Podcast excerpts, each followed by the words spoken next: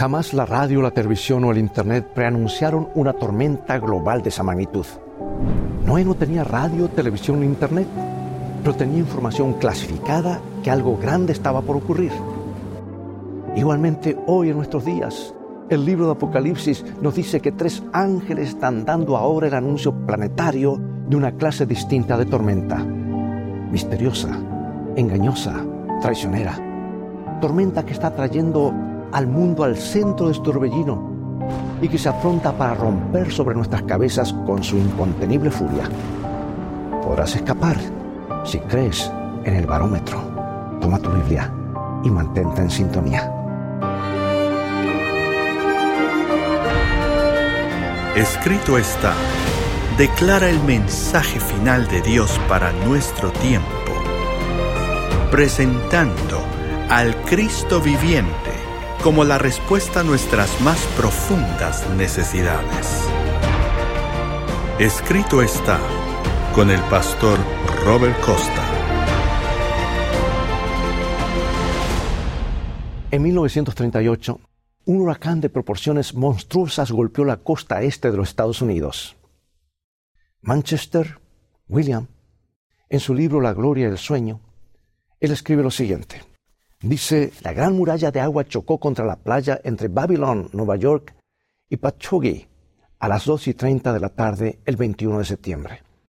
La potencia de esa primera ola de la tormenta fue tan grande que alcanzó a registrarla un sismógrafo en Sitka, Alaska, y el rocío lanzado hacia el norte a más de 150 kilómetros por hora humedeció las ventanas en Montpelier, Vermont.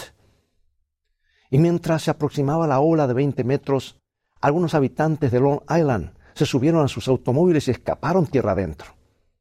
Nadie sabe con exactitud cuántos perdieron esa carrera por sus vidas, pero los que alcanzaron la meta estimaron que tuvieron que mantener la marcha a más de 80 kilómetros por hora durante todo el trecho.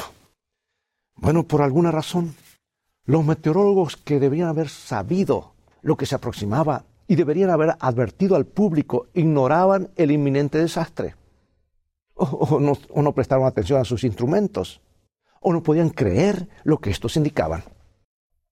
Y si los pronosticadores no pudieron preverlo, mucho menos el público. Dice Manchester, y sigo leyendo lo que él escribió en ese libro, entre las asombrosas historias que salieron a luz más tarde, nos cuenta Manchester, se encuentra la experiencia de un habitante de Long Island que había comprado un barómetro en una tienda en Nueva York pocos días antes. Llegó con el correo de la mañana del 21 de septiembre y para su disgusto, la aguja marcaba por debajo del 29, donde aparecía la leyenda huracanes y tornados. Lo sacudió y lo golpeó contra la pared, la aguja no quería ceder. Indignado lo puso de nuevo en el paquete, fue hasta la oficina de correos y lo devolvió. Y mientras estaba en ese trámite, su casa fue arrasada. Amigos, así somos. No nos gusta la predicción, le echamos la culpa al barómetro, o lo ignoramos, o lo desechamos. Solo una vez en la historia se lanzó la advertencia sobre una catástrofe mundial. El pronosticador fue Noé. Dios en persona le había dicho que advirtiera al mundo de una inundación global. Y Noé dio las muestras de su fe en esa predicción al comenzar la construcción de una enorme embarcación para que pudieran salvarse todos los que creyeran en la advertencia. En aquellos días no existían barómetros. Nunca habían sido necesarios. Jamás había habido una tormenta, ni siquiera había llovido. Pero la naturaleza humana era exactamente como en la actualidad. La gente se rió de Noé, lo llamó fanático, trastornado, y convirtieron a su barco en una atracción turística hasta que fueron tomados por sorpresa. Pero ahora, cuando nos acercamos al desenlace de la historia, una vez más el Creador del mundo ha lanzado una amonestación sobre un peligro global más serio que cualquier desastre natural. Esta vez, en la conjunción del tiempo con la eternidad, se nos advierte de una tormenta de engaños y falsa adoración que barrerá al mundo. Y en el centro se ciernan miles de vientos malignos, un sistema de baja presión que se ha estado desarrollando durante siglos. Y su peligro su riesgo es mortal. No se mide con un barómetro hecho por manos humanas, sino por la propia palabra de Dios. El libro de Apocalipsis es el barómetro. No se necesita ser meteorólogo, ni científico, ni teólogo para leerlo, a pesar de toda la propaganda negativa que se le ha hecho, le ha hecho el ángel caído. Ahora yo te pregunto, ¿crees que Dios lanzaría una advertencia de, de la cual dependiera tu destino eterno y que la hiciera incomprensible? Jamás. ¿Te han dicho que el Apocalipsis es un libro cerrado, un libro sellado, un libro tan misterioso y simbólico que nadie puede entender? Claro que te lo han dicho, pero no es lo que Dios dice. Él dice que es una revelación y dice la revelación de Jesucristo. Y lo que es revelado no está escondido para nuestro entendimiento. Escucha lo que dice Apocalipsis 1.3. Bienaventurado sea feliz el que lee los que oyen las palabras de esta profecía y guardan las cosas en ellas escritas, porque el tiempo está cerca. ¿Cómo harías para guardar algo que no entiendes? Escucha esto que se encuentra al final del libro. Dice, yo testifico a todo aquel que oye las palabras de la profecía de este libro si alguno añadiere a estas cosas, Dios traerá sobre él las plagas que están escritas en este libro. Y si alguno quitare las palabras del libro de esta profecía, Dios quitará su parte del libro de la vida, y de la santa ciudad, y de las cosas que están escritas en este libro. Es evidente que se espera que entendamos este libro. Y es evidente que podemos hacerlo, porque el Apocalipsis no tiene nada nuevo, casi nada nuevo. El 75% del libro está tomado del Antiguo Testamento. Y si queremos comprenderlo, estudiemos el Antiguo para comprender el Nuevo. El último llamado de advertencia de Dios hacia los hombres, del cual le he estado hablando, se encuentra en el capítulo 14 de Apocalipsis. Por causa de su urgencia, se dice que es dado por tres ángeles que vuelan por el medio del cielo. Y cada ángel tiene un segmento de ese mensaje que constituye la última comunicación especial de Dios para la raza humana. Estos ángeles son simbólicos. No están volando sobre nuestras cabezas con un megáfono. Dios suele comunicarse por medio de ángeles, pero no emplea ángeles sino seres humanos para hacer audibles sus mensajes. Y ese llamado universal de los tres ángeles no es la excepción. Sus palabras están siendo comunicadas por voces humanas, por imprentas, por radio, por televisión, por satélite, por internet, alrededor de todo el mundo. Y no se pasará a nadie por alto. Y aquí está el primer mensaje, Apocalipsis 14, 6 y 7. Vi volar por en medio del cielo otro ángel que tenía el Evangelio eterno para predicarlo a los moradores de la tierra, a toda nación, tribu, lengua y pueblo, diciendo a gran voz, Temed a Dios y dale gloria, porque la hora de su juicio ha llegado y adorad a aquel que hizo el cielo y la tierra, el mar y las fuentes de las aguas. En primer lugar tenemos el Evangelio eterno. No es algo nuevo o extraño, es el mismo Evangelio que habría de venir para morir a nuestro lugar. Ese es el Evangelio. El Nuevo Testamento es el Salvador que vino para cargar sobre sí nuestros pecados, para que nosotros podamos vivir. O sea, de tapa a tapa, el Evangelio es Jesús de punta a punta el mensaje de que no podemos salvarnos por nosotros, por nuestros propios medios. Ese es el Evangelio eterno. El mismo del Génesis hasta el Apocalipsis. El Evangelio es Jesús haciendo por nosotros lo que nosotros no podemos hacer por nosotros mismos. ¿Por qué el Evangelio eterno necesita en la actualidad que le demos énfasis? Es que, amigo, la humanidad aún está tratando, como lo ha hecho a través de los siglos, de salvarse a sí misma de hacer méritos para lograr su salvación, de alcanzarla sin un Salvador, sin una cruz, sin depender de Dios. Es por eso que la nueva era llama mucho la atención. Las filosofías orientales, que a veces comienza con el yoga en forma de ejercicios y luego siguen con las filosofías que está detrás de eso. Primero el Evangelio, primero la protección, primero la salida, luego las advertencias atemorizantes advertencias que no hubiéramos necesitado si hubiéramos aceptado plenamente el Evangelio. Advertencia para los que han rechazado el Evangelio, han rechazado la protección, han rechazado la salida. Advertencias que son necesarias porque en oposición a los principios del Evangelio, este Evangelio eterno, hay un falso Evangelio que está arrasando al mundo. Por eso el mensaje es temed a Dios, dadle honra, dice el ángel. ¿Podría haber un mensaje más apropiado para una generación que le da gloria a la ciencia, a la tecnología, las cosas materiales y al propio ego? Dios ha sido dejado de lado y se nos dice que ya no lo necesitamos. Eso nos dice la filosofía popular. ¿Por qué este mensaje es tan urgente? Porque la hora del juicio de Dios ha llegado. Una profecía de Daniel, que ya hemos presentado en este programa, señala al año 1844 como el comienzo del juicio, el comienzo de la investigación divina de los registros de los hombres. Una investigación que debe hacerse antes del regreso de Cristo y establecerá la separación entre los que lo sirven a Él y los que no.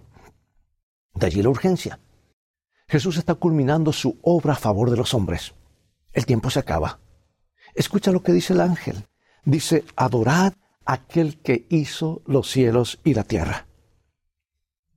¿Te das cuenta de cuánta exactitud ha adaptado Dios su mensaje? ¿Con cuánta exactitud para esta generación? Él sabía desde aquel tiempo, cuando le envió a su ángel, su ángel al apóstol Juan, que estaba exiliado en la solitaria isla de Patmos. Dios sabía desde aquella época que esta generación rechazaría por completo su reivindicación como creador de los cielos y la tierra. Dios sabía que los hombres de hoy buscarían cualquier otra explicación para los orígenes. Le darían el crédito a largas eras de evolución, larguísimos periodos de accidentes y azar que habrían gestado todo lo que hay en este planeta. Como te das cuenta, la evolución y el Evangelio eterno no son compatibles. ¿Cómo adorar a Jesús como Salvador si rechazamos, lo rechazamos como Creador, siendo que se trata de una sola y la misma persona? Entonces llega el segundo ángel, Apocalipsis 14:8. Otro ángel le siguió diciendo, ha caído, ha caído Babilonia, la gran ciudad porque ha hecho beber a todas las naciones del vino del furor de su fornicación. Babilonia, el símbolo de la falsa adoración, la proveedora del falso evangelio, una falsificación del evangelio eterno. Como una esposa infiel le ha sido infiel a su Señor. ¿Y cuán hondo ha caído? Apocalipsis 18 nos dice que se ha convertido en habitación de demonios. Y en el capítulo 17 se describe a Babilonia como a madre de rameras. Babilonia tiene varias hijas que han caído igual que su madre, no de golpe, sino poco a poco.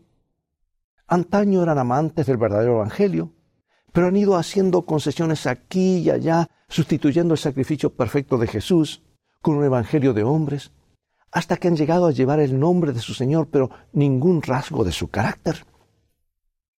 Millones de hijos de Dios se han visto envueltos involuntariamente en esa falsificación. Han sido engañados por la propaganda y por la falsificación de estas prácticas que eh, llevan a una falsa adoración. Y ahora el Salvador presenta eh, en persona, le viene a Juan y le dice al ángel, dice, los invita a salir de Babilonia. Apocalipsis 18:4. Y oí otra voz del cielo que decía, salid de ella, pueblo mío, para que no seáis partícipe de sus pecados, ni recibáis parte de sus plagas. Pero volvamos a Apocalipsis 14 y el mensaje del tercer ángel. Aquí en los versículos 9 al 11 está la advertencia más terrible de todas las escrituras. Léela por ti mismo. Es una advertencia contra la adoración de la bestia y su imagen y la recepción de su marca. La bestia es un vasto sistema mundial de adoración contrario a Dios, a su ley, a su evangelio y a su pueblo. Es el mismo poder que el profeta Daniel describe como el perseguidor del pueblo de Dios que intenta cambiar la ley divina. Está en Daniel 7:25. Es el mismo poder que el apóstol Pablo describe en 2 Tesalonicenses 2, sentado en el templo de Dios, convencido y convenciendo a millones de que Él es Dios.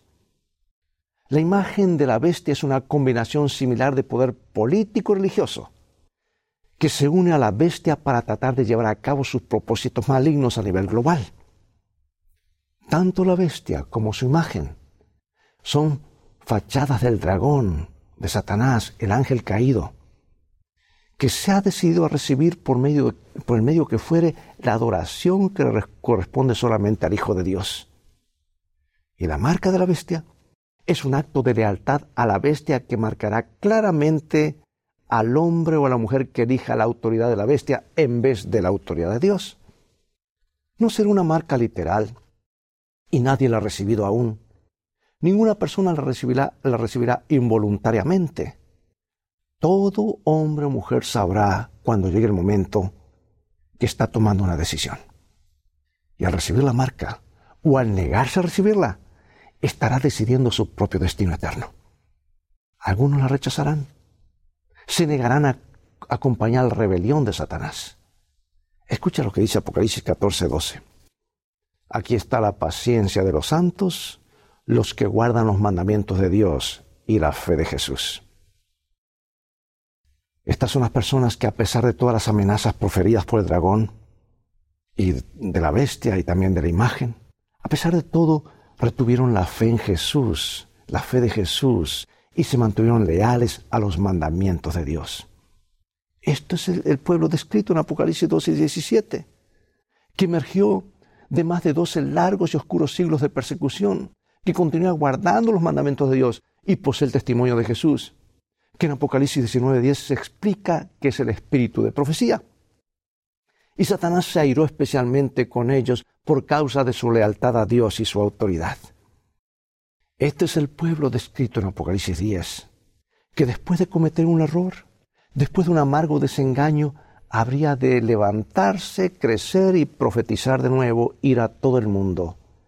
Y golpeados por la frustración cuando su Señor no apareciera en 1844, descubriría más tarde que Jesús aquel año había comenzado la última tarea que habría de hacer en favor de los hombres, la investigación de sus registros en preparación para su venida. Entonces ese pueblo recibe la misión de entregar el último llamado de Dios a los hombres, el mensaje de los tres ángeles. Es el pueblo de la profecía, que surge en escena en coincidencia con el tiempo profético porque no es coincidencia que el mensaje del primer ángel anuncia al mundo que la hora del juicio ha llegado.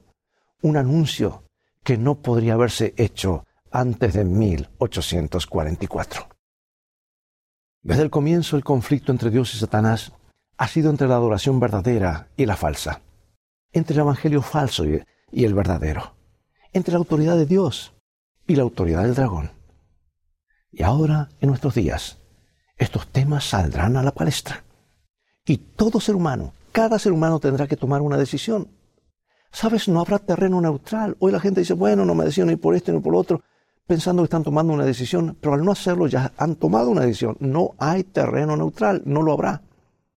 Los temas en cuestión estarán claros para todo el mundo.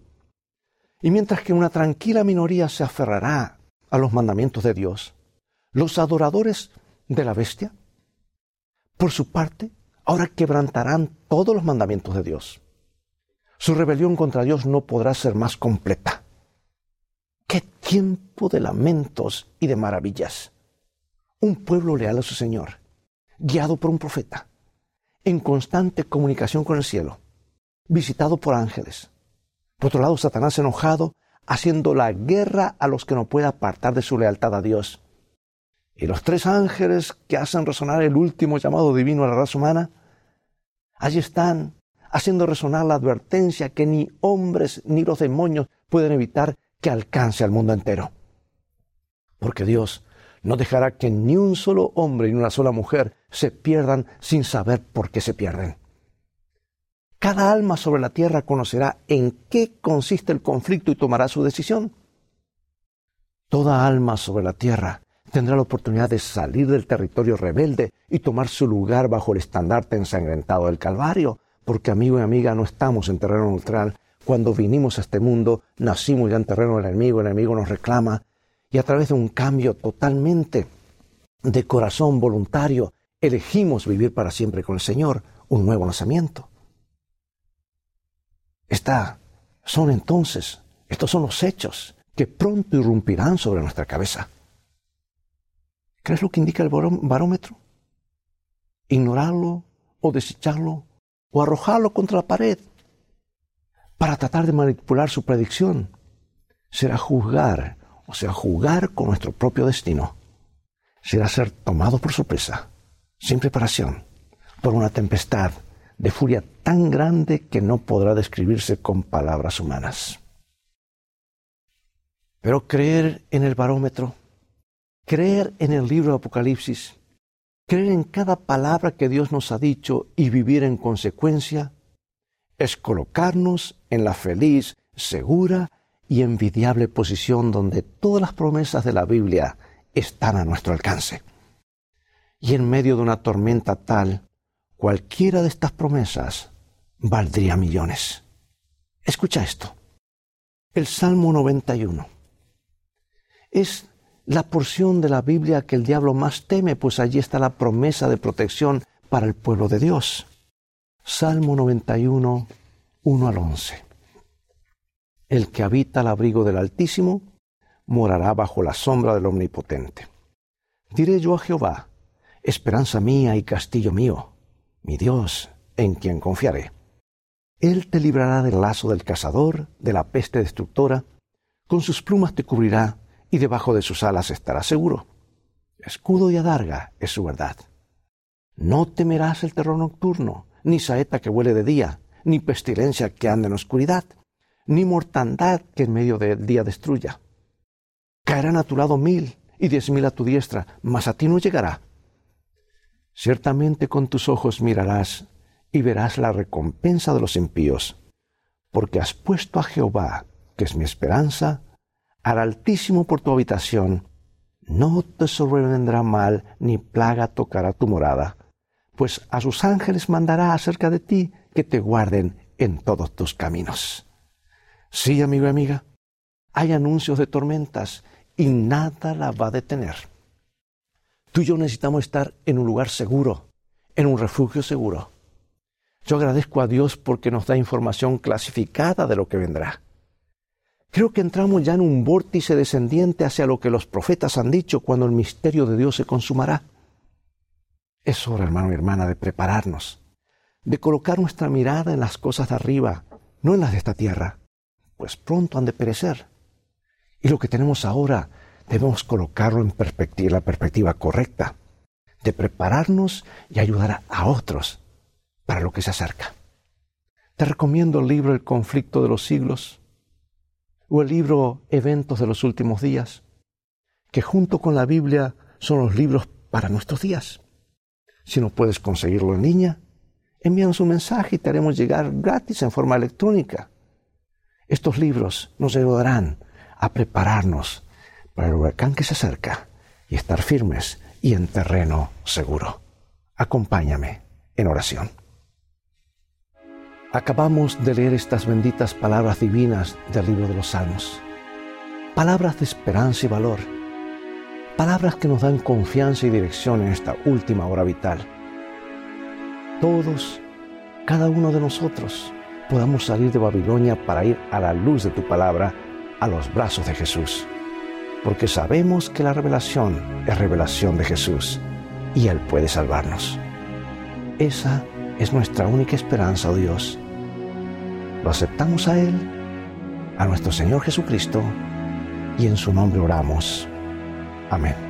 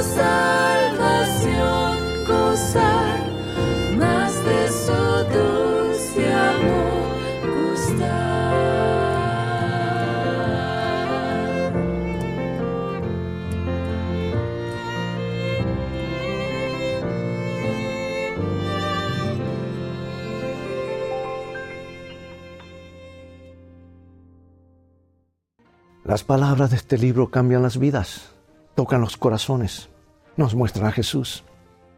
Esta semana te invito a dedicar un poco más de tiempo al estudio de la Biblia. Tenemos muchas herramientas que pueden ayudarte, así que visítanos en nuestro sitio escritoestá.org. Puedes consultarlo esta semana. Mientras tanto, Dios te bendiga y recuerda, escrito está, no solo de pan vivirá el hombre, sino de toda palabra que sale de la boca de Dios.